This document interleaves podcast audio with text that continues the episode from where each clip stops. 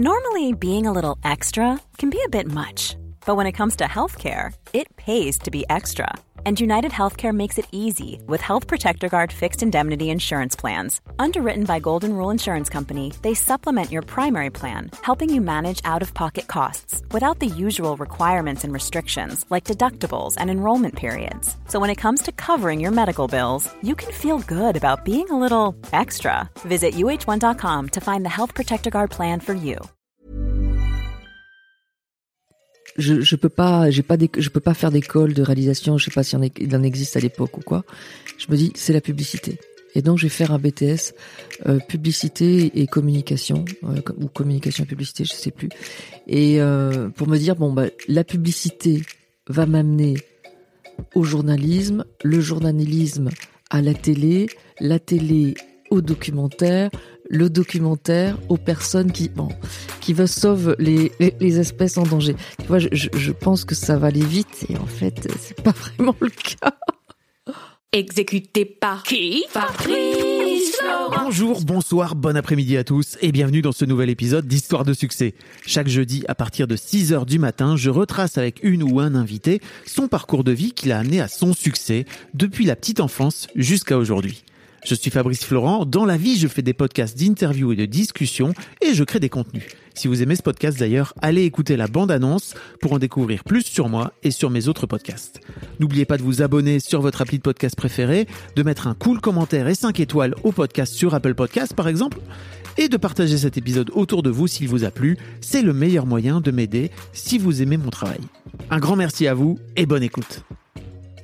On est avec Natacha. Salut Natacha. Bonjour Fabrice. Comment ça va? Écoute, plutôt bien. Merci beaucoup de me recevoir, ça me fait plaisir. Ouais, moi, je suis très contente aussi, honorée. On va parler de ton histoire hein, globalement et, euh, et plus euh, et en fait à la fin de ton de ce qui t'amène aujourd'hui dans ton parcours à euh, décider de mettre en avant médiatiquement dans tes bouquins et médiatiquement aussi euh, tout le domaine de l'énergie. Euh, ce que j'ai beaucoup aimé dans ton approche, c'est que euh, à la base, tu as une formation de journaliste scientifique Oui. et que tu as une approche très scientifique. Et je t'avoue que moi, le- tout, tout l'aspect énergétique qui se rapporte au mystique, je, je regarde toujours avec un, un peu de circonspection. Je crois que ça a été aussi ton, ton cas. Euh, et ce que j'aime beaucoup, c'est que tu viens y remettre des, tu viens y refaire des parallèles en fait avec euh, la médecine plus classique et traditionnelle telle qu'on l'entend, et puis les sciences aussi. Et, les- et la science, absolument. Bon, on va reparler de tout ça, mais avant ça, la, la première question, moi, qui m'intéresse, c'est à quoi tu ressemblais, Natacha, quand tu avais 7-8 ans? Un garçon. Je suis un vrai garçon, un garçon manqué. Euh, C'est-à-dire que j'ai euh, des pulls trop longs qui ressemblent à rien. J'ai des pantalons euh, en velours qui ressemblent à rien non plus. Et, euh, et j'ai pas de copine. euh, j'ai que des copains. Euh, ma sœur jumelle et moi, nous avons que des copains et que des garçons. Et on joue aux billes, on joue à des jeux de garçons. Et j'ai jamais eu de poupée de ma vie. Et voilà. Et donc j'aime courir et, et c'est plutôt sympa. T'aimes courir Ah ouais, j'adore courir. J'ai fait de l'athlétisme Mm. et, euh, et, et, euh, je suis tout le temps en train de courir. Les garçons essaient de m'attraper et, et voilà, je suis un garçon avec les garçons. Ok. En termes de personnalité, Euh, à fond la caisse, à fond la caisse. Et puis euh, est-ce que ça a changé ça? euh, non. et puis et puis par contre, grâce à mon père, très très très branché nature, vraiment omnubilé par la, la nature et la légende veut que dès l'âge de 4 ans, mes parents que, enfin, mes parents disaient que dès l'âge de 4 ans, ils savaient que Natacha, elle s'occupera d'une grande cause. En fait, elle a envie d'aider le monde. Voilà, donc euh, ça, ça m'est tombé très vite. Je, je m'intéressais à tout pour aider les gens. C'était vraiment mon leitmotiv. Euh, même un peu après, euh, euh, dans la, au collège, euh, pendant la récré, plutôt que de m'amuser avec les potes, je vendais des, des, des, des, des chocolatines, comme on dit à Bordeaux, et des croissants pour, euh, pour l'UNICEF. Voilà, tout est. Je, je, je- voilà, c'est important d'agir. C'est beaucoup de pression aussi, non? C'est- C'est-à-dire que c'est un truc que tes parents te, te mettaient quelque part sur. sur- Ah non, pas du tout. Alors eux, c'est pas du tout leur leur truc, mais pas du tout, du tout, du tout, du tout. D'ailleurs, ils s'en fichent un peu de ce que je fais. Euh, non, mon père, il pense qu'à quelque part qu'à qu'à jouer avec ses filles, qu'il appelle les gars. et puis et puis comment dire et ma mère elle est dans l'imagination elle, elle, fait des contes etc donc non non c'est et puis je me mets pas la pression. Moi c'est un objectif de vie. J'ai envie d'aider. Ça c'est ce qui me nourrit donc me lever le matin sans me dire que je vais pouvoir, euh, sans rien faire et sans objectif pour plus tard, ça n'a pas de sens. Je suis vraiment animée par ça. Déjà toute petite. Ouais, chaque matin. Mais voilà, aujourd'hui, voilà, il y a rien de plus qui me rend heureuse que de savoir que euh, qu'une personne va va peut-être aller mieux. Et si j'y suis pour quelque chose, ça me ça me remplit de bonheur. Ok. On en reparlera parce que le lien avec le journalisme, a priori là comme ça, il est, je le vois pas vraiment ah, directement. mais je vais te raconter. Ça, ça m'intéresse parce qu'il y en a un très fort. euh, ils faisaient quoi tes parents dans, dans la vie Alors, Mon, mon, père, mon père était fonctionnaire et euh, il était enquêteur euh, euh, pour la caisse d'allocation familiale. Il avait une quinzaine d'enquêtes par semaine et il s'arrangeait pour les faire en, en deux, trois jours maximum. Donc le mercredi à midi, il avait fini et mercredi après-midi, jeudi, vendredi, samedi, dimanche, bah mon père il faisait du sport et il s'amusait parce que lui c'était ça réussir sa vie c'était avoir du temps pour lui. Et ça, c'était important, voilà. Et ma mère, elle a toujours travaillé soit en, mairie, soit elle continue à travailler. Elle a 82 ans aujourd'hui. Et, euh, et elle, elle, fait des médiations, elle apprend à travers les, les marionnettes à faire libérer la parole pour euh, les, euh, assistantes sociales, voilà, ce, ce, genre de choses. Elle a toujours fait ça ou c'est un truc qui l'amène aujourd'hui? Elle a, elle a toujours plus ou moins fait ça, autour du conte, autour de l'imagination. Et ça aussi, ça m'a beaucoup nourri. Tous les deux, mes parents m'ont m'ont beaucoup nourri à leur manière, à travers l'énergie de ma mère et son imagination, euh, la nature et l'amour des mots de mon père. Il y a aussi une histoire dont tu parles avec ta sœur jumelle, parce que donc tu as une sœur jumelle, et dont, dont dans ton dernier bouquin qu'Isabelle Trouver ma place, t'en parles longuement de justement le fait de grandir comme ça avec une sœur qui te ressemble et qui te ressemble d'ailleurs en tout point. Euh... Ouais, on est copie conforme de temps en temps quand mon quand on sort de la piscine, mon mon père se trompe, voilà, ma, ma grand-mère se trompe, on est euh, on est vraiment euh, physiquement, j'ai deux centimètres de plus qu'elle, mais euh, ça se voit pas vraiment et on, a la même façon de parler, même façon de marcher. On n'a pas le même tempérament du tout. Enfin, on, a un peu le même tempérament, mais on n'a pas le même caractère plutôt. Et, euh, et puis pas les mêmes yeux non plus. Bon voilà, pour ceux qui veulent voir les détails, on y voit. Mais euh, sinon, quand on est jeune, c'est voilà, c'est on est en copie conforme. Et l'intelligence qu'ont eu mes parents, c'est de ne jamais nous habiller pareil, ce qui fait que ça ça nous a aidé à cultiver notre différence. Mais euh, à l'âge de 18 ans, on s'est pas séparés plus d'une demi-journée. Donc, euh, et tous les soirs, tous les soirs jusqu'à 1h, 2h du matin, on revisite la journée. On, est dans une, chambre qui est séparée par une petite cloison qui n'est pas fermée en haut. Et donc, euh, oui, mais tu as dit ça, et moi j'ai dit ça, et tu as vu ce qu'un tel nous a dit, et voilà, et comment tu le prends, et voilà. Et donc, c'est, pratiquement, pratiquement, enfin, c'est plus de dix ans de psychanalyse euh, quotidienne. Donc euh, mon envie de, nourrir, euh, enfin de comprendre les choses, elle vient de là. J'ai vraiment voulu savoir. C'est une introspection au quotidien, c'est très très nourrissant. J'imagine, et surtout, j'imagine que ça nourrit le lien qu'il y a entre vous, parce que vous finissez par comprendre comment l'autre fonctionne. De... Ah mais ma sœur n'a jamais pu me mentir, je n'ai jamais pu lui mentir. Euh, et puis on, nous avons développé à une époque, euh, quand on était toute petite, ce qu'on appelle un langage ésotérique, c'est-à-dire une des mots que, que, que nous seuls comprenions. Ça, c'est quand on était toute petite. Et mes parents étaient un peu perdus parce que voilà, il y a, ce langage qu'on se crée pour refermer la bulle et c'est très attention. Il faut être attentif à, justement ne, pas faire en sorte que les, les jumelles ou les jumeaux se maintiennent dans, dans, cette, cette bulle. Mais ça n'a pas été le cas. Été le cas. Et c'est vrai que quand je suis jeune, c'est la toute puissance. On est deux, c'est euh, deux, euh, deux chevaux galop lancés mais à fond quoi personne ne peut nous arrêter. Et d'ailleurs, à cette époque, euh, bon, euh, il y a des personnes qui nous trouvent un peu arrogantes et ils ont raison. J'imagine bien. Comment se passent tes études? Alors après, quand vient l'adolescence, euh, euh, on se transforme en fille. Hein. Elle et moi, euh, c'est talons, mini-jupe, vraiment, c'est la revanche. Le garçon, il est loin. C'est c'est l'occasion de prendre la revanche sur, son, sur votre père aussi, qui vous appelait les gars. non? Ah mais nous, on adorait. On adorait, quand, puisqu'on était garçons dans notre tête, donc on adorait. Et, euh, et puis, mais non, mais puis on a compris que bah, il faut être fille pour plaire aux garçons. Donc voilà. Donc et puis il y a même une petite compétition entre ma sœur et moi et tout. Donc c'est drôle. Étonnant. Ouais, voilà. On, on- on s'amuse dès qu'il y a un copain qui dit je me tromperai jamais. Bon, ben, on va faire en sorte qu'il se trompe, bien sûr. Mais comme on est très, euh, comment dire, euh, on fait attention quand même. euh, euh, on n'est pas prêteuse, donc ça s'arrête toujours euh, euh, juste avant que l'autre fasse un bisou sur les, les joues. Ah, mais tu veux, ça, s'arrête?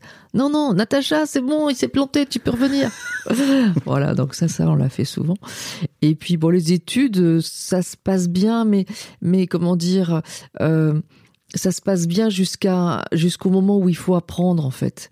Et euh, euh, je suis on va dire assez vive, mais quand il faut apprendre et, et apprendre notamment des des matières qui ne m'intéressent pas, bon bah c'est c'est un quoi. C'est un au bac, un pour pas avoir zéro, voilà.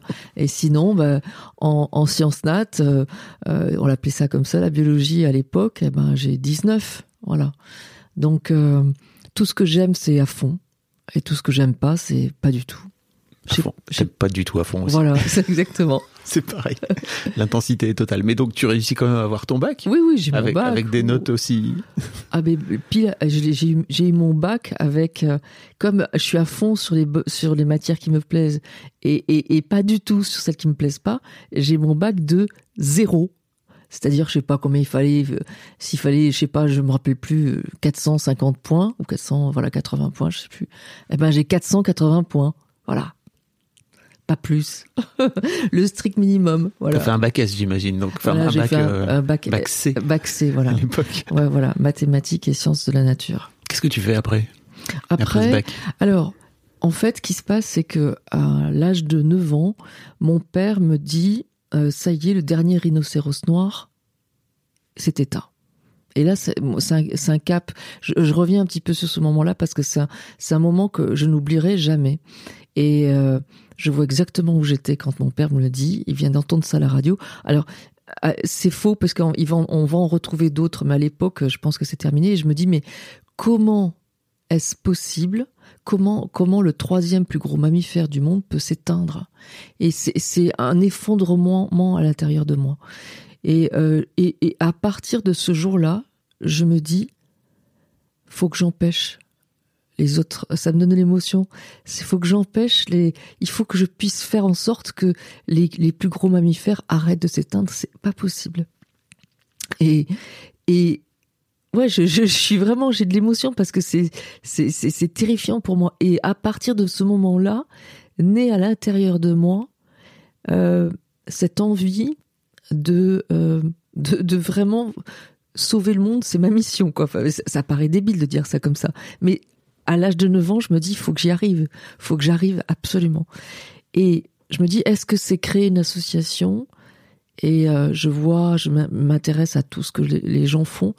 Et je vois que c'est dur et que c'est galère et que c'est pas évident. Et en même temps, je suis passionnée par les médias.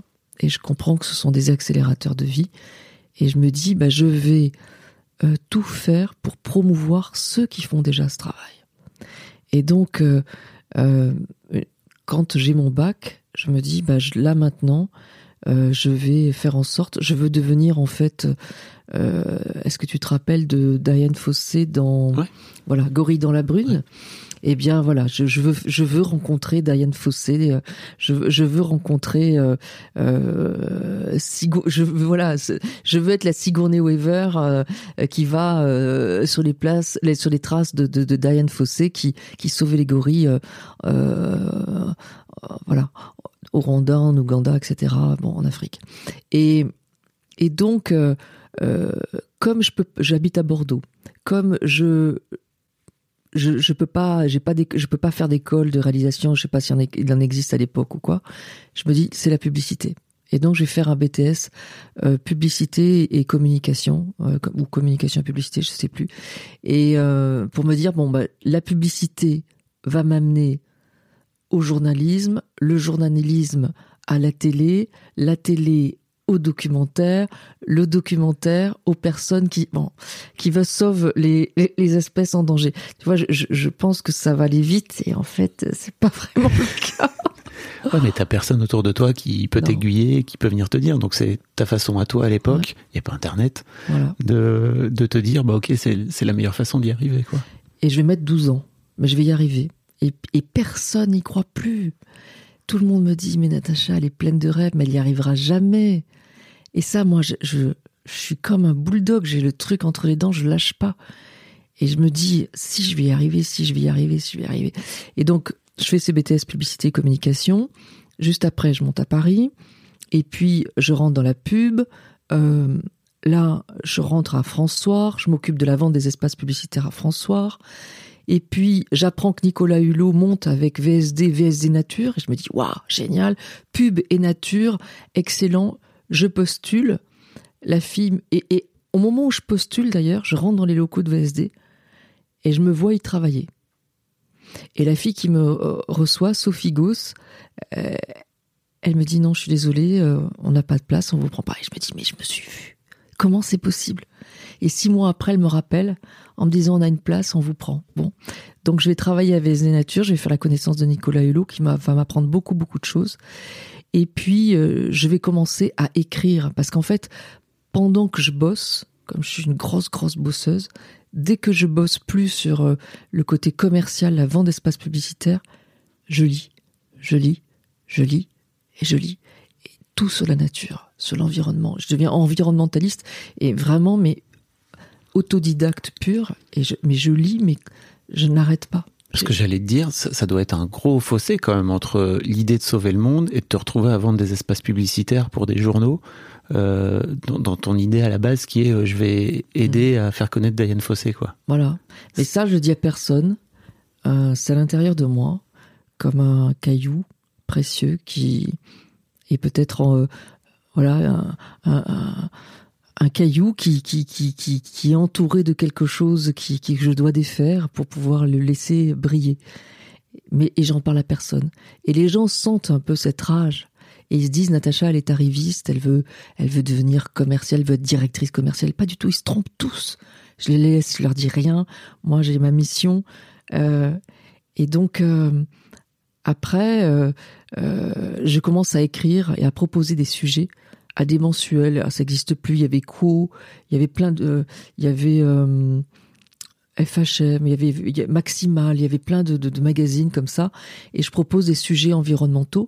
Et comme je, je m'ultra-documente, je ne sais pas encore écrire, mais la, les sujets que j'apporte, mon premier sujet, je me souviens, c'était sur euh, les plantes dépolluantes mises en avant par la NASA. Euh, eh bien, c'est tellement original que les gens veulent le sujet et c'est les rédac chefs qui m'apprennent à écrire en fait. Qui me disent non tourne ça comme ça regarde ça l'accroche au début etc et donc je vais apprendre à écrire grâce à l'intérêt des sujets que j'apporte. Et euh, ça va être fantastique. Donc ça c'est VSD et euh, et là VSD euh, je, je je je commence à m'essouffler. Et je me dis mais Ok, je suis VSD nature, il y a de la nature. Ok, je suis, je suis journaliste par ailleurs, un petit peu pigiste. Mais je me dis, purée, mais je, je vais pas y arriver, quoi. Je vais pas y arriver. Et mon mari, mon premier mari à l'époque, euh, veut revenir à Bordeaux. Et je dis, bon, bah, on revient à Bordeaux. Et, et je me vois en train de cultiver des carottes et je me dis, c'est fini. Les gorilles, c'est fini. Et puis, euh, je, propose à, Jean-Dominique Siegel euh, de VSD, je lui dis, euh, si tu veux, bah, je, vends les espaces commerciaux de, VSD, mais du Nouvel Ops, de Téléstar, etc., à Bordeaux, sur la, tout, le sud-ouest. Il me dit, ouais, génial, super et tout. Bah, tu signes ton contrat vendredi. Vendredi à 5 heures, on te prépare ton contrat, tu pars. Donc, je, je vais pour partir. Ça, c'est une semaine qui a marqué ma vie de dingue. Le lundi matin, Nicolas Hulot m'appelle et il me dit, il rentre de, il rentre de, de je sais plus d'où, d'Amazonie. Et puis il me dit, Natacha, il faut que tu lises un livre absolument. Ça s'appelle L'alchimiste de Paulo Coelho. Et je dis bah tu pourrais me l'offrir si c'est super bien. Il me dit non, il faut que tu tu l'achètes toi et puis que tu que tu le lises et que tu le gardes, etc. Bon, alors je vais m'acheter l'alchimiste. Et ce livre dit, il parle de la pluie de signes et qu'on a tous un destin personnel. Et là, c'est quelque chose de... Je me reconnecte avec l'envie, avec euh, le rêve. Et je me dis, et si c'était possible? Et j'ai une amie qui vient et euh, elle, elle me dit, euh, elle rentre d'Inde, elle me dit, est-ce que je peux venir te voir et tout. Et je dis oui, oui, elle arrive avec ses deux gamins et me mettent la tête à l'envers. Et je me dis, mais je suis pas prête pour avoir des enfants. Le lendemain, j'ai ma sœur jumelle qui m'appelle et qui me dit, tu vois, maintenant que je sais que tu rentres à Bordeaux, je peux te le dire, je pensais jamais que tu reviendrais à Bordeaux. Je me dis, purée, ma sœur jumelle, elle me connaît quand même. Et tout comme ça, toute la semaine, non-stop. J'ai une fille qui travaille, parce que je suis directrice commerciale, j'ai monté des échelons, qui travaille pour moi et qui me dit euh, Natacha, j'ai quelque chose à te dire.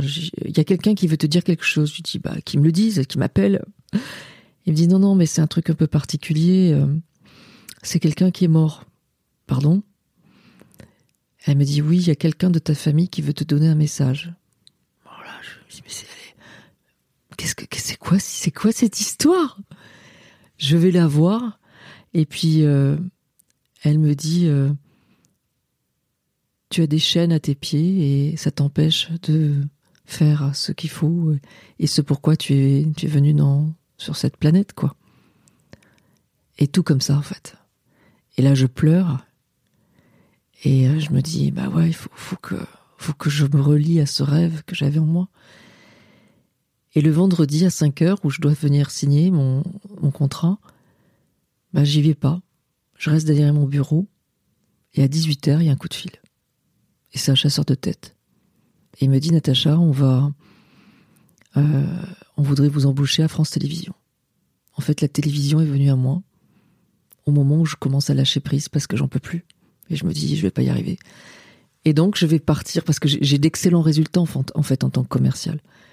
Et je vais arriver à France Télévisions comme ça, à la télévision, toujours dans le côté commercial Par la pub. par la pub. Et, euh, et voilà. Et donc euh, là, je vais proposer à Louis Berriot, qui à l'époque euh, est directeur d'antenne, et il avait créé la France défigurée, donc il était très sensible à l'environnement, de faire des programmes courts. Le, truc n'existe pas. Environnement, ça s'appelle. Et c'est donner la parole à des personnalités connues. Qu'est-ce que tu fais? Et toi, que fais-tu pour l'environnement? Je vais, euh, je vais faire. euh, Mais c'était quand ça, pour resituer un petit peu Parce que ça, c'est- en 96. personne parle de l'environnement à l'époque. Personne parle de l'environnement, personne parle des programmes courts. Oui. Personne. Et donc, c'est des petits programmes d'une minute. Et en fait, je réalise que euh, à France Télévisions, même le balayeur, il a envie de faire la télé. Et mes chefs commerciaux, ça fait un an que je suis là. Je- J'explose les chiffres au niveau commercial. Mais je, je suis déjà en train de faire des programmes courts, c'est insupportable. Je suis viré. Quoi? Ouais, je suis licencié. Je suis licencié sous le prétexte que je fais autre chose que mon boulot de commercial. Alors que j'ai multiplié le chiffre d'affaires de, de, comment ça s'appelle, du parrainage par 10 à l'époque en un an. Donc bon, pour moi, je suis intouchable. Bah non, mais je fais peur à tout le monde en fait, je m'en rends pas compte. Ok. Donc je suis licencié. Et, euh, et donc, Par- parce que tu fais de la télé. Parce qu'en fait, à un moment donné, tu t'es mis le nez dans, dans les programmes, quoi. Ouais, ça rend, c'est insupportable pour tout le monde. Et puis, que- et puis aussi que je fais peur. Et que, et que les gens se disent, elle, ma, ma chef directe me dit, enfin, je l'ai compris après, elle veut ma place. Mais moi, non. Moi, et en fait, c'est le plus beau service qu'elle va me rendre. Michel Drucker va me dire cette chose, là, parce qu'à l'époque, ils sont tous là-bas, de Chavannes, euh, Drucker, Nagui, ils sont tous sur France Télévisions. Et Michel Drucker me dit, euh, qui est très sensible à l'environnement aussi, hein, il me dit, euh, Natacha, c'est le coup de pied aux fesses qu'il vous fallait pour, euh, pour, pour enfin faire ce que vous voulez. Je vous donne deux ans. Bon, il va m'en falloir trois. Euh, il va me falloir trois. Et, je vais apprendre tous les métiers autour de la réalisation. Je vais commencer par le jeu. Euh, je vais travailler, voilà, il y a, un réalisateur qui va me proposer d'être auteur pour les jeux de France, France Télévisions et TF1. Et je vais faire ça. Et, c'est la petite porte qui m'amène ensuite au documentaire. Et alors que voilà, je gagne très bien ma vie, je décide de, de, de tout arrêter en me disant maintenant j'apprends le documentaire et je gagne pas ma vie, je mange pas ma faim, je suis maigre comme un clou. Euh, j'ai, euh, j'ai, j'ai, en fait, j'ai, j'ai un fils qui est tout petit. Euh, je viens de divorcer et euh, oui, parce que suite à suite à ta décision, j'imagine que votre couple euh, s'est séparé, quoi. Il y a un problème, ouais. Il y a un vrai problème. C'est-à-dire que lui, il veut revenir à Bordeaux et puis moi, j'ai dit bah non. Et donc là, le problème arrive. On va divorcer quelques temps après, mais forcément, il y a un impact. Et et comment dire mais bon on va dire que c'était pas ça non plus il y avait d'autres choses qui mm. allaient pas hein. c'est toujours des euh, prétextes ouais voilà après voilà bon peu importe c'est tellement loin et, euh, et, et mon fils me, c'est lui qui me relie en fait et je me dis à la nature et je me dis j'ai envie qu'il voit en vrai les éléphants. J'ai envie qu'ils qui sentent voilà cette, cette proximité avec la, vie sauvage. Et, donc euh, c'est grâce à lui que je me relie euh, encore plus à mon rêve et que je décide, même si je suis à zéro financièrement, que j'ai pas de légitimité dans le documentaire, que je vais euh, y aller coûte que coûte et que tout le monde dans ma famille me dit mais tu es folle ne lâche pas les jeux, au moins comme ça tu gagnes bien ta vie. Et je dis non, dans la France aujourd'hui, on a les étiquettes. Si je suis jeu, je reste Madame Jeu. Donc terminé. Je ne veux pas. Je suis documentariste maintenant. Comment C'est quoi l'étape d'après alors L'étape d'après, bah, c'est-à-dire que bah, j'ai, j'ai, alors je suis dans les jeux. Le, le, déclic en fait, c'est que je suis dans les jeux et il y a tout d'un coup un jour une fille qui dit Est-ce que quelqu'un est documentaliste? Donc euh, qui fait de la documentation. Donc moi, tout ce qui peut me sortir de moi, je suis documentaliste. Bon, très bien. Euh, il y a une telle qui t'appelle pour euh, faire la documentation, etc je sais pas ce que c'est, j'appelle des documentalistes, c'est quoi de documentalistes? Mais tu fais ça aussi, c'est-à-dire que tu saisis des perches comme ça euh, en disant je sais pas ce que c'est comme perche, mais j'y vais. vais. Et hmm. comme j'ai un sens commercial assez fort, puisque c'est le début de ma vie, hein, j'ai appris à faire ça. Ben, en fait, j'ai j'ai une façon de proposer les choses qui n'est pas conventionnelle, et du coup j'ai des résultats euh, assez bons. Et puis euh, et donc je vais euh, apprendre la, documentation, puis euh, assistante de production, et puis euh, adjoint au producteur, et puis ensuite assistante à la réalisation, et puis voilà. je, je, vais à un moment donné, en tant que documentaliste, il y a Bernard Majani qui à l'époque patron de M6 International et directeur de Pâté France. Et en tant que je, le sollicite pour pâté au niveau des archives de pâté et du cinéma pâté. Bon.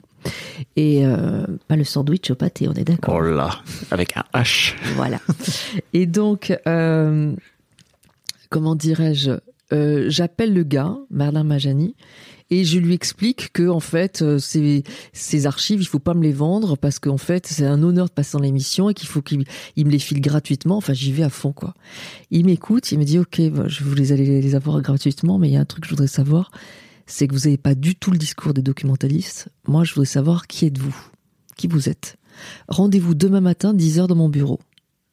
J'y vais je lui explique et je lui parle que euh, j'ai un rêve, c'est de réaliser euh, une série documentaire, Les héros de la nature, depuis que j'ai 18 euh, ans et que c'est la mise en valeur des, espèces, enfin des gens qui protègent les espèces en danger. Et il me dit, mais moi, votre projet, je le trouve génial. Vous arrêtez votre métier de documentaliste, vous êtes embauché à M6. Je ne sais pas encore pourquoi, parce que je pars à Los Angeles tout à l'heure. Vous restez deux jours le temps que je revienne. D'ici deux jours, vous aurez trouvé une idée mais vous êtes embauché à partir d'aujourd'hui. Donc, je me suis retrouvée dans, les, bureaux d'M6 à, à rien faire, à écouter, à regarder les gens, juste en attendant qu'ils reviennent de Los Angeles, en me disant histoire de fou. Puis il revient, il me dit écoutez, euh, on a des documentaires qui sont qui qui ont pas marché à l'antenne, qu'on vend à l'international. Il faut les reformater. Bah, vous avez carte blanche. Et il me dit, il y en a un, on s'est gamélé, c'est sur la corrida, on a fait 0,1% de part de marché ou je sais plus quoi. Vous avez carte blanche. Et là, c'est fabuleux parce qu'il me donne un, vrai, vrai coup de pouce, c'est que ça me permet de travailler avec les images des autres, avec la réalisation d'un autre, et de comprendre en fait l'intention de réalisation. Donc je vais aller voir les réalisateurs, je vais prendre un monteur, très bon monteur, José Faneco, et puis euh, d'autres, euh, voilà. Et, je réécris le texte et je réécris le... Et alors mon monteur me dit mais on peut pas refaire hein, tout un film. Et je dis écoute c'est la mission qu'on m'a fixée. Donc si on va refaire totalement. On refait. Je montre le, le film à Bernard Majani. Il me dit ça me plaît. Maintenant tu vas le montrer à Tony Comiti qui est, qui est quand même la pointure dans la, direct, dans la, dans la production, et c'est lui qui avait produit le film. Et Tony Comiti regarde le film, et puis euh, à la fin, il me dit C'est bien, on voit pas les coupes. Bon, c'était un compliment, hein, venant de Tony Comiti. C'est bien, on voit pas les coupes. Et de ce jour-là, j'ai été embauchée chez M6 euh, pour reformater en fait les documentaires pour l'international, parce que aux États-Unis, tous les, tous les documentaires ne doivent pas dépasser 42 minutes, alors que nous, c'est 52. Donc, euh, j'ai beaucoup appris. Et à, une fois que ça a été fini, ça, je me suis dit, ben là, je me sens prête. Il y a juste quelque chose que je ne sais pas faire. C'est euh, la technique de l'interview et puis l'écriture des commentaires pour le documentaire. Et là, je me renseigne et je tombe sur deux formations au CFPJ, Centre de formation de perfectionnement des journalistes, et je vais voir euh, la responsable et je dis voilà, je suis journaliste, je, montre tous les écrits que je fais pour la presse écrite. Euh, je veux lancer tel projet, les héros de la nature pour euh, la télévision. il me manque ces deux formations. Mais moi, si je vais être prise en charge par la structure l'AFDAS, bon, mais pour un seul stage, pas pour les deux. Et là, elle me dit un truc incroyable. Elle me dit, votre projet, il est génial. Elle a découpé le premier, la première formation, découpé la deuxième formation, tout posé sur une première page, mis le montant total. Elle a fait un faux, quoi. Et j'ai eu une formation pour ces deux formations grâce à une fille qui, qui a compris mon projet et qui a voulu m'aider. Waouh. C'est beau. Want flexibility? Take yoga. Want flexibility with your health insurance? Check out United Healthcare Insurance Plans. Underwritten by Golden Rule Insurance Company, they offer flexible, budget friendly medical, dental, and vision coverage that may be right for you. More at uh1.com. Donc j'ai fait cette formation et euh, une fois que terminée, là je me suis sentie prête. Et au lieu d'apporter mon projet à un producteur en disant est-ce que vous le trouvez bien, est-ce que c'est bah, toujours le sens commercial, je me suis dit non, c'est mon projet, il est bien. Ils vont se battre pour me, pour le, mhm. pour l'avoir. Donc je suis allé voir euh, euh, Thierry Béraud chez à Mona Lisa Productions, qui était qui, qui, qui était le top des documentaires euh, primés aux, aux, États-Unis et, et, notamment il avait eu le Panda d'or en Angleterre, qui est le top du, du, prix. Donc ils sont à Lyon. Et puis je suis aussi allé voir Kappa, Kappa TV. Et, euh, et euh, euh, Chabalier, comment il s'appelle? Euh, euh, Je me rappelle plus son prénom, enfin Chabalier, André Hervé, Chabalier. Et je leur ai dit, mon projet, il est super, vous allez vous battre pour l'avoir. Et donc tous les deux se sont mis à me dire, bah nous on va faire tel comme ça, on fera tel générique, etc. Et j'ai pris Mona Lisa parce qu'ils avaient plus d'ambition et, c'est comme ça que je suis devenue réalisatrice des Héros de la Nature qui a été diffusée sur France 3 d'abord, puis sur France 3 et France 5, puis sur France 5, et puis dans une quinzaine de pays dans le monde. 12 ans donc. Voilà, du, du, du j'ai commencé, euh, j'avais euh, 30 ans, je crois. Attends. Euh, 30 ans, 12, ouais, c'est ça. Depuis t'as 18. 18, voilà. Et Enfin, comment ça se passe pour toi? Qu'est-ce que tu ressens à ce moment-là, en fait, quand tu, quand tu arrives à ce truc où tu, traînes cette, cette histoire, en tout cas tu la portes depuis tes 18 ans, et que ça finit par arriver? Bah, C'est le bonheur total. C'est le bonheur total. Euh, euh, non, j'ai 32 ans. Non, voilà, c'est 20, 32. Ouais, c'est 32. J'ai 32 ans. C'est le bonheur total. C'est, c'est, je vais plus apprendre en rencontrant les baleines, les guépards, les hippopotames, que en rencontrant bien des personnalités d'autres gens, je vais apprendre qui je suis, je vais apprendre euh, comment disparaître dans la nature pour se faire accepter par le monde animalier, je vais apprendre à rentrer en vibration avec le monde pour laisser mon intuition décuplée, je vais apprendre à devenir qui je suis vraiment et je vais euh, je vais prendre euh, le pouls du monde à ce moment-là. Et, et je vais le prendre auprès des animaux mais aussi des végétaux. Ça c'était très étonnant. J'ai des vraies rencontres avec euh, des arbres que j'en serre dans mes bras et que voilà je, je en pleurant parce que je ils sont tellement gros ils ont vu tellement de choses que je ressens tout ce qu'ils ont vécu. Et je vais voilà je vais apprendre à à, sentir voilà cette cette cette vibration. La chose incroyable en fait c'est que à l'époque j'ai toujours un peu des, des intuitions mais en fait ces contacts là vont les décupler. Et euh, je vais à un moment donné partir pour euh, magazine géo faire euh, un reportage pour sur le, les chamans chipibo du pérou autour des plantes maîtresses comme ils les appellent les plantes enseignantes et ça va finir un peu quelque part euh, de décupler mes intuitions. Et je m'en rends pas compte tout de suite en fait. C'est Thierry Béraud de Mona Lisa qui me dit euh, Natacha c'est quand même bizarre. Tu chaque fois que tu t'intéresses à un projet il devient euh, euh, un grand truc un énorme après. Exemple par exemple je, suis en train de lire un article scientifique du chercheur il s'appelle Heinrich Katz.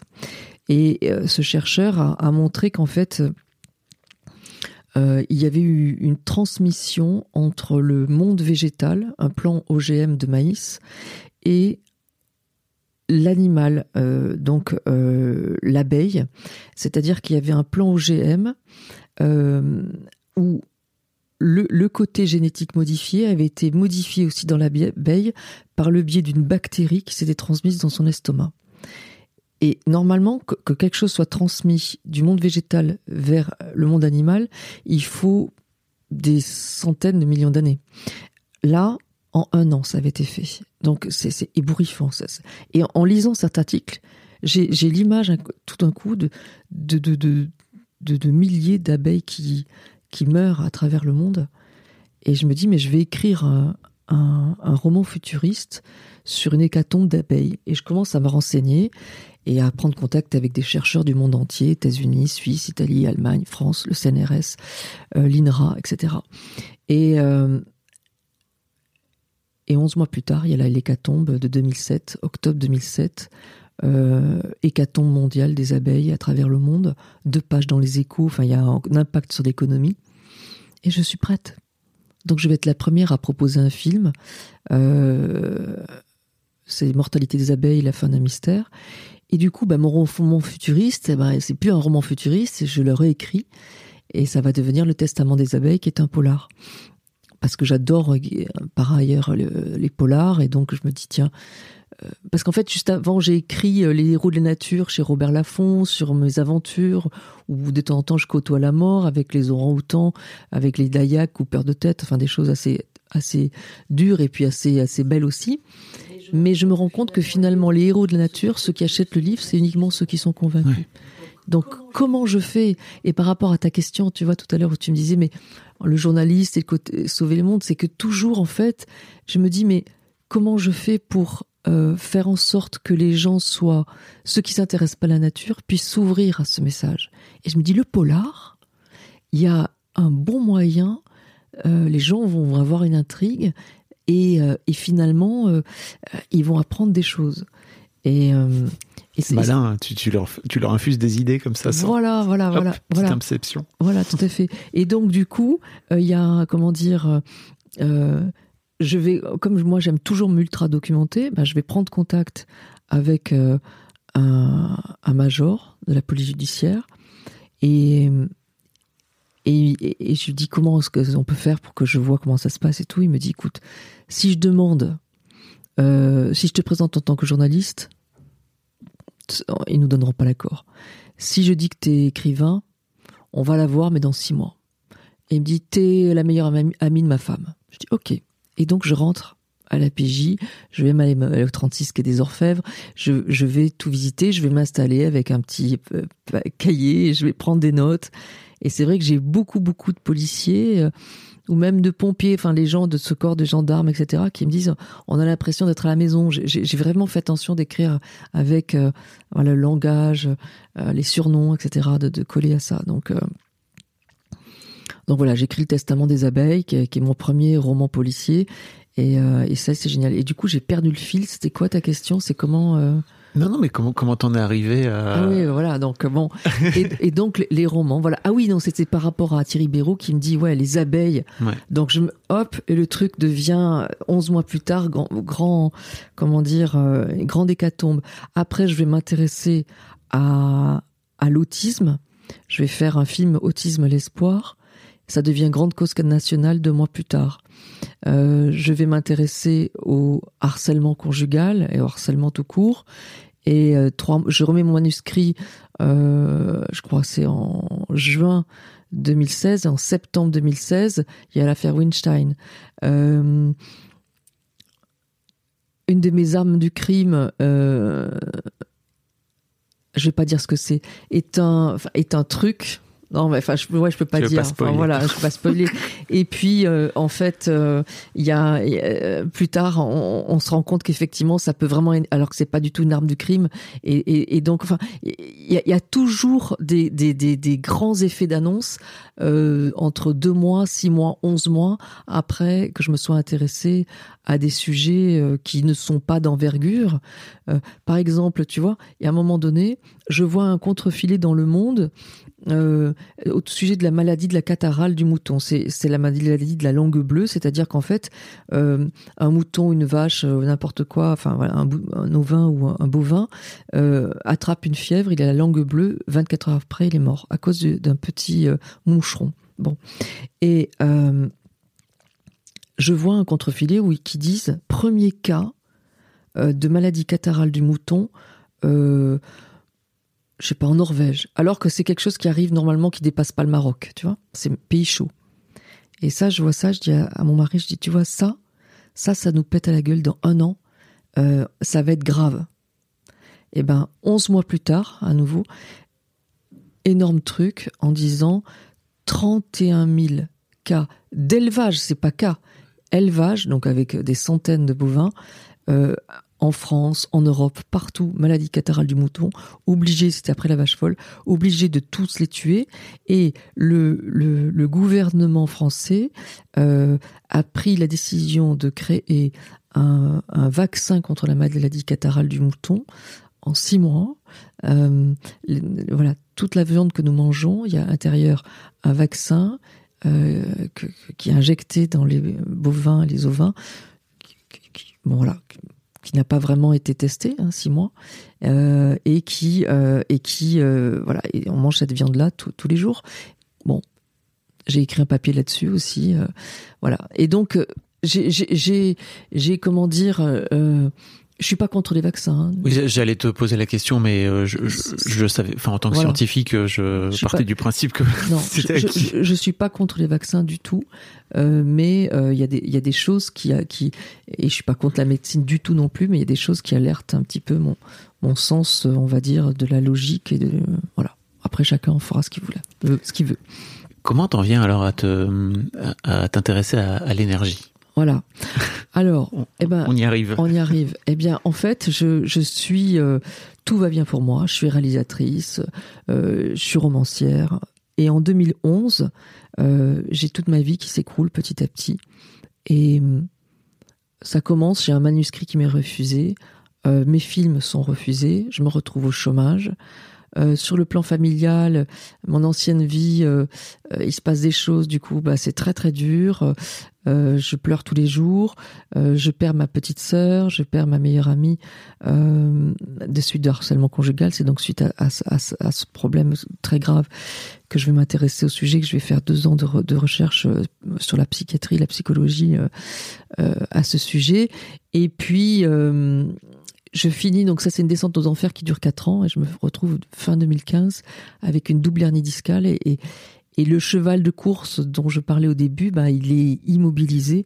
Et là, je me dis, mais je, vais très très mal en fait. Et je me rends pas compte que, en fait, je suis plutôt un gros bourrin. Je, je, je, me rends pas compte que tellement j'ai mal, j'ai ces œillères sur les yeux et je, je souffre. Je suis au bord de la dépression. Il faut dire les choses telles qu'elles sont.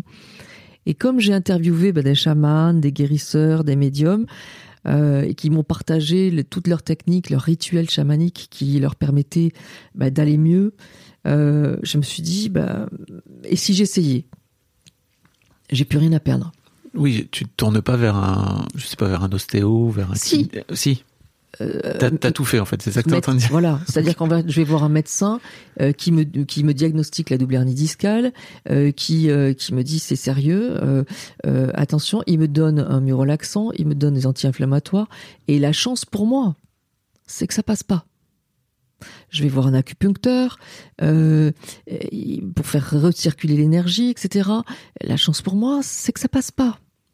Et je me dis j'ai quelque chose à comprendre. Et c'est là où en fait je, comprends que si euh, en fait on est entouré par les virus, les bactéries, les microbes. S'il suffisait qu'ils soient là pour qu'on tombe malade, on serait tous malades tout le temps. Donc euh, pourquoi certains tombent malades et d'autres pas? Et là, je me réfère à la médecine de pointe, la psychoneuroimmunologie, qui dit que le moindre stress provoque une chute de notre immunité, et c'est ce qui nous rend sensibles aux éléments pathogènes, virus, bactéries, microbes. Bon, ok. Et ben là, je fais très vite le, pont entre la double hernie discale et les mots d'une violence extrême d'une personne que, que, j'aime, bon, euh, qui m'est chère. Bon, alors euh, je me dis, ok, c'est émotionnel. Il va falloir que je creuse la question. Et je vais voir des psychothérapeutes, je fais une thérapie, etc. Ça marche pas il faut que je, La chance, c'est qu'en fait, tout ce qui est traditionnel me, fait aller un peu mieux. Euh, que les choses se dites.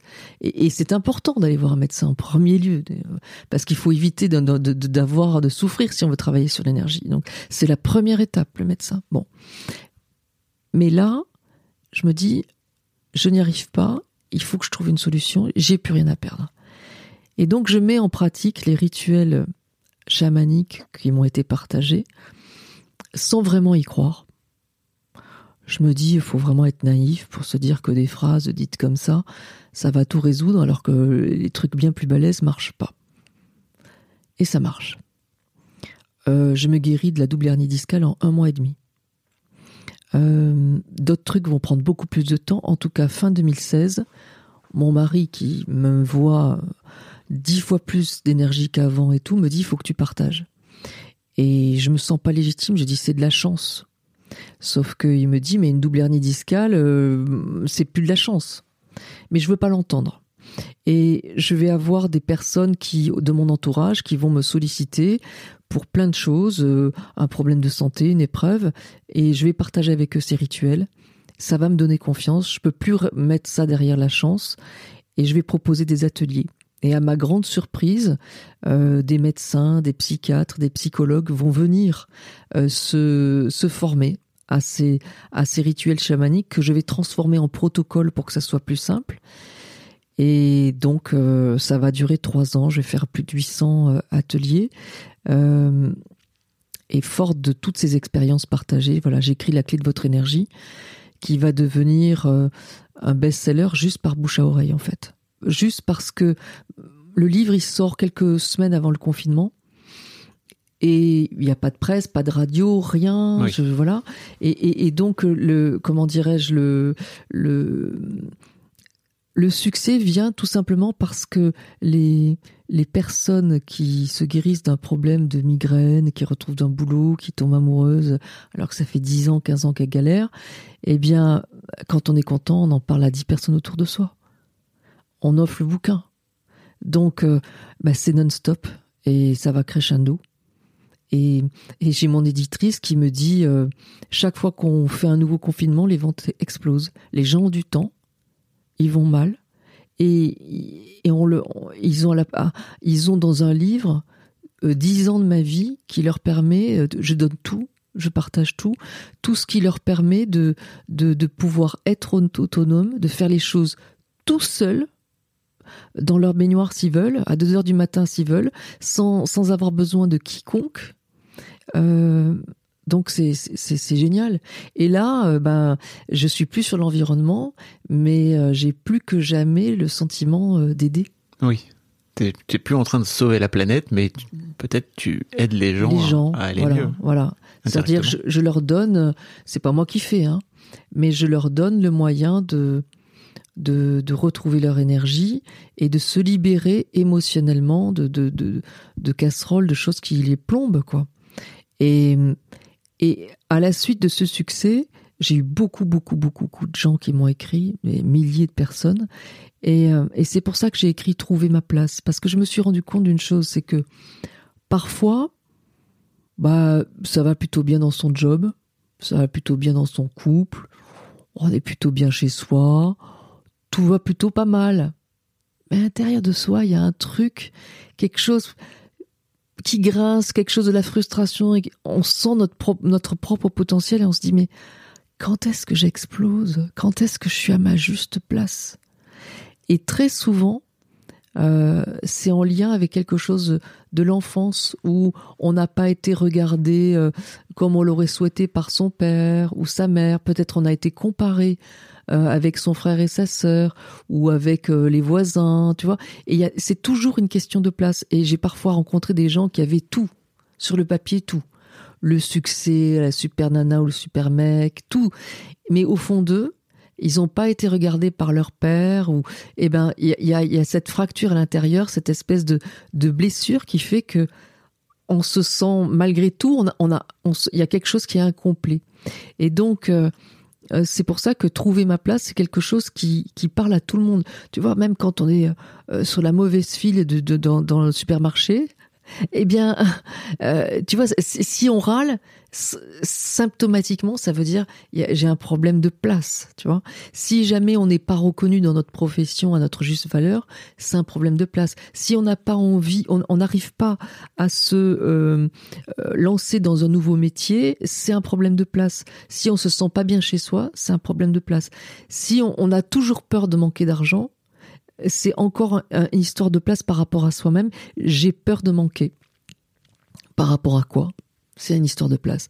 Donc voilà, j'ai essayé dans ce livre, euh, à, travers sept thèmes euh, et, énormément de, cas et de situations, euh, d'aider, de prendre vraiment par la main le lecteur pour lui permettre de comprendre le lien entre la blessure, enfin l'épreuve qu'il vit ou la chose qu'il voudrait améliorer, euh, et l'origine. Parce que si on trouve l'origine, on s'en libère. Je te donne un exemple. Euh, prenons, euh, est-ce que tu veux qu'on parle plutôt de, place dans le travail, dans l'amour, dans la famille? Qu'est-ce que tu veux? Qu'est-ce qui t'intéresse? Non, non, toi, tu te choisis. dans le, alors dans l'amour, tiens. L'amour, très bien. eh ben super. Alors, eh ben tu vois, c'est ce que j'avais préparé. Tu vois, j'avais ouais, l'amour. Alors, imaginons que on n'arrive pas à, euh, à trouver l'amour, par exemple, bon, ou qu'on n'est pas, soit pas bien dans son couple, bon, eh bien, on peut très bien se dire, mais moi, je comprends pas, je fais tout ce qu'il faut pour tomber amoureux ou pour que ça se passe bien, mais je tombe toujours sur la même nana impossible à vivre, ou bien toujours sur la même nana qui est pas disponible, ou bien euh, j'arrive pas à rencontrer quelqu'un, tu vois, par exemple, bon, eh bien, à partir du moment où on se dit la phrase je fais tout ce qu'il faut pour rencontrer l'amour ou avoir du travail ou peu importe, mais je n'y arrive pas, c'est un héritage transgénérationnel. C'est-à-dire que les épreuves qu'ont vécues nos parents, nos grands-parents, et ça c'est l'épigénétique qui le montre, eh bien, elles se reproduisent chez nous. Euh, donc scientifiquement, c'est prouvé par l'épigénétique. Sur le plan euh, psychologique, on parle de transgénérationnel. Et donc, en fait, ces épreuves-là, il suffit simplement de s'en libérer pour pouvoir euh, euh, bah, vivre mieux. Donc, sur le plan de l'amour, on va se poser la question est-ce que un membre de, ta famille a vécu, euh, je, parle aux, aux, auditeurs, à, toi aussi, mais bon voilà, un membre de votre famille a vécu une épreuve sur le plan amoureux ou sexuel, peut-être que tout simplement, euh, si vous en avez hérité, eh bien, euh, vous vous sentez, il euh, y, a quelque chose de l'ordre l'amour rend triste ou l'amour est un danger. Tu vois, imaginons une mère qui, a, été abusée sexuellement à 18 ans, eh bien, ou un père, eh bien, il y a à l'intérieur de lui cette blessure, le l'amour est dangereux. Il peut y avoir aussi une le fait qu'on appelle, on, appuie inconsciemment sur la pédale de frein parce que petit, on nous a dit et répété que il vaut mieux vivre seul que mal accompagné. Ou bien euh, un père qui dirait à, son fils, tu sais, toutes les femmes sont folles. Elles sont dingues, barjots, ou les mères disent à leur fille ou à leur fils, euh, tous les hommes sont des traîtres et ils trompent leurs femmes. Bon, on a à l'intérieur de soi une espèce d'injonction parentale qui fait que euh, il y a un schéma, ce qu'on appelle une croyance limitante, qui est à l'intérieur de nous et qui nous bloque.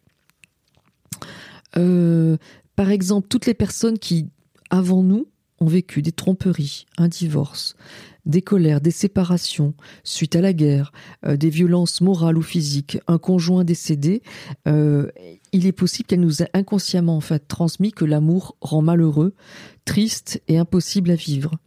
Euh, et ceux qui ont aussi également, je, je, le disais tout à l'heure, voilà, ont vécu une violence sexuelle, un attouchement, voilà. Et donc toutes les épreuves enfin, si nous-mêmes on a des problèmes par rapport à l'amour, on va chercher est-ce que ma mère était heureuse en amour? Euh, Pas vraiment. Ok, j'ai un protocole à faire avec elle. Est-ce que mon père était heureux en amour? Ben, euh, vu qu'il a trompé ma mère, ben non, certainement pas. Donc, euh, je vais faire un protocole avec elle, avec lui. Est-ce que ma grand-mère était heureuse en amour? Oui, mais son mari est mort à la guerre. Donc, tu vois, donc elle a vécu seule et donc finalement l'amour à deux est impossible. Voilà.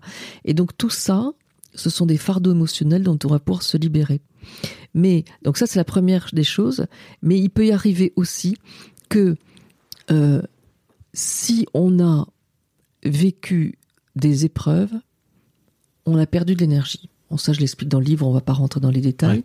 Mais le fait de perdre de l'énergie, eh bien, ça attire les personnes euh, un peu, comment dire, manipulatrices, toxiques, etc., qui savent que comme on a cette béance en nous, se, trouve finalement ce, ce, gap d'énergie, elles vont pouvoir rentrer à l'intérieur de nous pour mieux nous manipuler.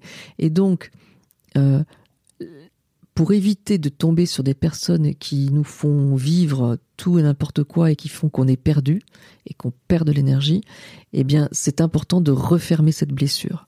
Et ça, c'est le protocole 6 qui permet de, voilà, qui, qui a un reset énergétique. Donc tu as transformé euh, tous ces enseignements que les chamans ont pu te, te donner, te transmettre en, en protocole, comme tu dis. Voilà. C'est intéressant aussi parce que, comme je disais au tout début de l'interview, tu fais aussi le lien avec euh, des recherches euh, psychiatriques, psychologiques.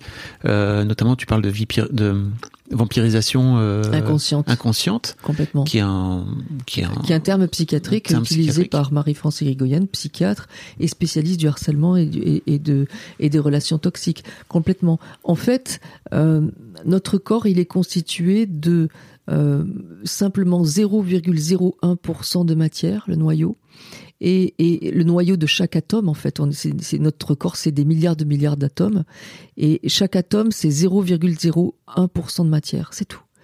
Tout le reste, c'est l'énergie de l'information. C'est-à-dire, ce sont les, les, les, les, électrons, le nuage électronique qui entoure le noyau, eh bien, ils sont mus par une énergie et ils vont dans, une, dans un sens grâce à une information. Voilà. Donc on est constitué de 99,99% d'énergie d'information. Et donc une épreuve, qu'est-ce que c'est? C'est quelque chose euh, qui, qui, qui c'est de l'information douloureuse, dit avec une certaine énergie, une certaine violence, d'accord? Donc c'est pour ça que ça touche 99% de ce qui nous constitue. Et c'est pour ça que dès qu'on vit une épreuve, on perd de l'énergie. Et si cette, cette épreuve, elle nous est fait vivre par quelqu'un qui nous déstabilise à répétition, il y a effectivement vol d'énergie. Et c'est ce que effectivement tu, tu, as, expliqué, en, enfin tu, tu, as précisé, voilà cette vampirisation inconsciente. Et cette énergie, il faut la récupérer. Et donc ça, c'est extrêmement important de, de, de commencer quand on, on travaille sur l'énergétique. On fait les choses Euh, si on a un problème de santé, on l'a dit, on va voir un médecin, ça c'est la base. Et après, pour éviter que le problème ne revienne, eh bien, on va travailler sur je récupère mon énergie en premier lieu. Parce que une fois que je suis entier, je suis plus fort, je récupère cette énergie qui m'a fait défaut. Et une fois que j'ai récupéré toute mon énergie, eh bien, je vais chercher sur le plan transgénérationnel, sur mes parents, mes grands-parents, ça peut être les oncles et tantes, ça peut être les arrière-grands-parents. Dès qu'on a une information sur notre famille, elle n'est pas là pour rien. Et en se libérant des fardeaux émotionnels, euh, ça va vraiment mieux. Moi, là, ça, y a des fulgurances. Hein. Moi, ce, ce, protocole, alors, euh, le, le, 7, euh, se libérer des, liens de souffrance, je l'ai fait avec ma grand-mère, qui était invisible. Et aujourd'hui, je suis invitée partout. Ça, a changé ma vie. Tu veux dire que c'est toi-même un, chemin que tu as arpenté C'est-à-dire que moi, je suis invisible dans ma vie. malgré tout ce que j'ai fait euh, en tant que réalisatrice, romancière, journaliste, on pourrait dire, enfin moi je trouvais légitime que je sois invitée euh, un peu partout. Rien. Rien. Rien de rien. Je n'arrive à rien, on me voit pas, je suis invisible. Et je réalise que ma grand-mère, elle était aussi invisible. Et, pas qu'elle. Euh, mon, père était... Euh, euh, son frère lui faisait de l'ombre. Ma mère, sa sœur lui faisait de l'ombre. mon, oncle n'a jamais trouvé sa place sur le plan, comment dire, de la, du succès parce qu'il était un grand chanteur à l'opéra il aurait pu avoir tellement plus de succès. Donc j'ai cherché toutes les personnes qui soit ont été dans l'ombre, soit qui n'ont pas eu le succès qu'ils méritaient. Euh, voilà. Et j'ai fait un protocole 7 avec, avec. Le 6 avec mes parents, j'explique pourquoi je vais pas rentrer dans l'ordre. En tout cas, l'un, c'est nettoyage des liens de souffrance. L'autre, c'est récupérer l'énergie et puis les nettoyer les liens de souffrance en même temps. En tout cas, c'est des libérations émotionnelles. Et là, ma vie a changé. Les gens n'ont pas changé, les journalistes n'ont pas changé. C'est moi, je n'ai pas changé. Je me suis juste libérée de de boulets, de choses qui m'appartenaient pas. Et c'est ça qui est génial, Fabrice, c'est que en fait, les gens culpabilisent souvent. Ils se disent mais je suis nul, j'y arrive pas. Pourquoi? Pourquoi j'arrive pas à ça? Eh ben quand on comprend que c'est finalement pas euh, qu'on est nul, mais que c'est quelque chose dont on peut se libérer, eh ben c'est génial. Et c'est pour ça que dans Trouver ma place, je commence le bouquin sur un, comment dire un bilan mes épreuves, les épreuves de mes parents pour pouvoir voir les liens, les cycles qui se rejouent. Ça nécessite d'aller creuser un peu dans l'histoire familiale si tu ne l'as pas, et c'est sûr que c'est. De toute façon, je trouve que ce travail-là, il est intéressant à faire. Ouais, il est intéressant. Il est très intéressant. Et euh, on, on est plus fort quand là j'ai reçu j'ai reçu enfin je vais finir ma phrase. On est plus fort quand on on, est en accord avec euh, euh, l'énergie que quelque part nous ont transmis nos parents. Et très souvent on, on leur en veut à nos parents parce qu'ils nous ont fait vivre des, choses difficiles. Mais euh, quand on commence ce travail sur le plan de l'énergie et surtout de la libération émotionnelle, eh bien le pardon il vient un peu à l'intérieur de nous. Et j'ai un monsieur qui m'a écrit hier euh, et qui qui m'a dit euh, une chose. ah maintenant je l'ai sur mon ordinateur. qui m'a dit une chose assez assez très belle. Il m'a dit j'ai fait le, le, le protocole 6 plus, le, recouvrement d'âme, donc c'est un reset énergétique pour retrouver l'énergie, avec mes parents. Et je me suis en même temps libérée de leur fardeau émotionnel. Et il me dit, à la fin du protocole, j'ai compris que c'est moi, quelque part, en m'incarnant dans cette vie, qui avait choisi ses parents pour leur défaillance, pour leurs défauts, et que s'ils avaient agi comme ça avec moi, c'était par rapport à l'amour qu'ils avaient reçu et surtout l'amour qu'ils n'avaient pas reçu.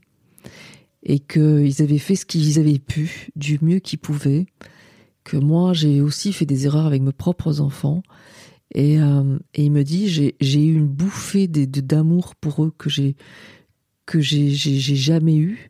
Et il me dit, je sais que je suis sur le chemin du pardon, et pourtant, Dieu sait si je leur en ai voulu, juste simplement de faire ça. Et il finit en disant, je me suis très très gravement disputé avec une amie qui a aujourd'hui une grave maladie. Je vais finir ce mail et aller l'appeler pour lui dire combien je l'aime. J'ai trouvé ça tellement beau, tellement beau. Et tout ça grâce à tes à ton bouquin Alors tout ça, Comme quoi tu aides. Grâce, tout, ça grâce à lui puisque si, si c'est sa démarche. Euh, J'ai bien compris que ton intention n'était pas de devenir une gourou. Non, non, non, pas du tout. Et, voilà, c'est-à-dire qu'il y a des personnes qui me disent j'ai acheté votre livre, je l'ai pas encore lu, je leur dis ben écoutez-vous. Quand c'est le bon moment, hmm. vous le saurez.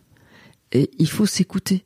Il y a des fois, on se dit, ouais, ça me parle, ça me parle, mais on n'y va pas. Eh ben, c'est pas grave. C'est que c'est pas le bon moment. Parce que ces resets énergétiques, il faut bien imaginer que il y a, quelque chose de l'ordre de la conscience euh, euh, qui change. Donc, il faut être prêt. Mais la bonne nouvelle, c'est qu'on peut le faire quand on veut, tout seul. On n'a pas besoin de rappeler euh, l'ex en disant bon en fait tu sais on s'est engueulé il y a 12 ans je peux pas te voir je te déteste mais j'ai un protocole à faire. Tu peux venir s'il te plaît? Non. On le fait tout seul chez soi tranquillou quoi. Et c'est pour ça que ça marche aussi avec les personnes décédées. Encore mieux je dirais parce qu'elles ont elles ont hâte de de réparer.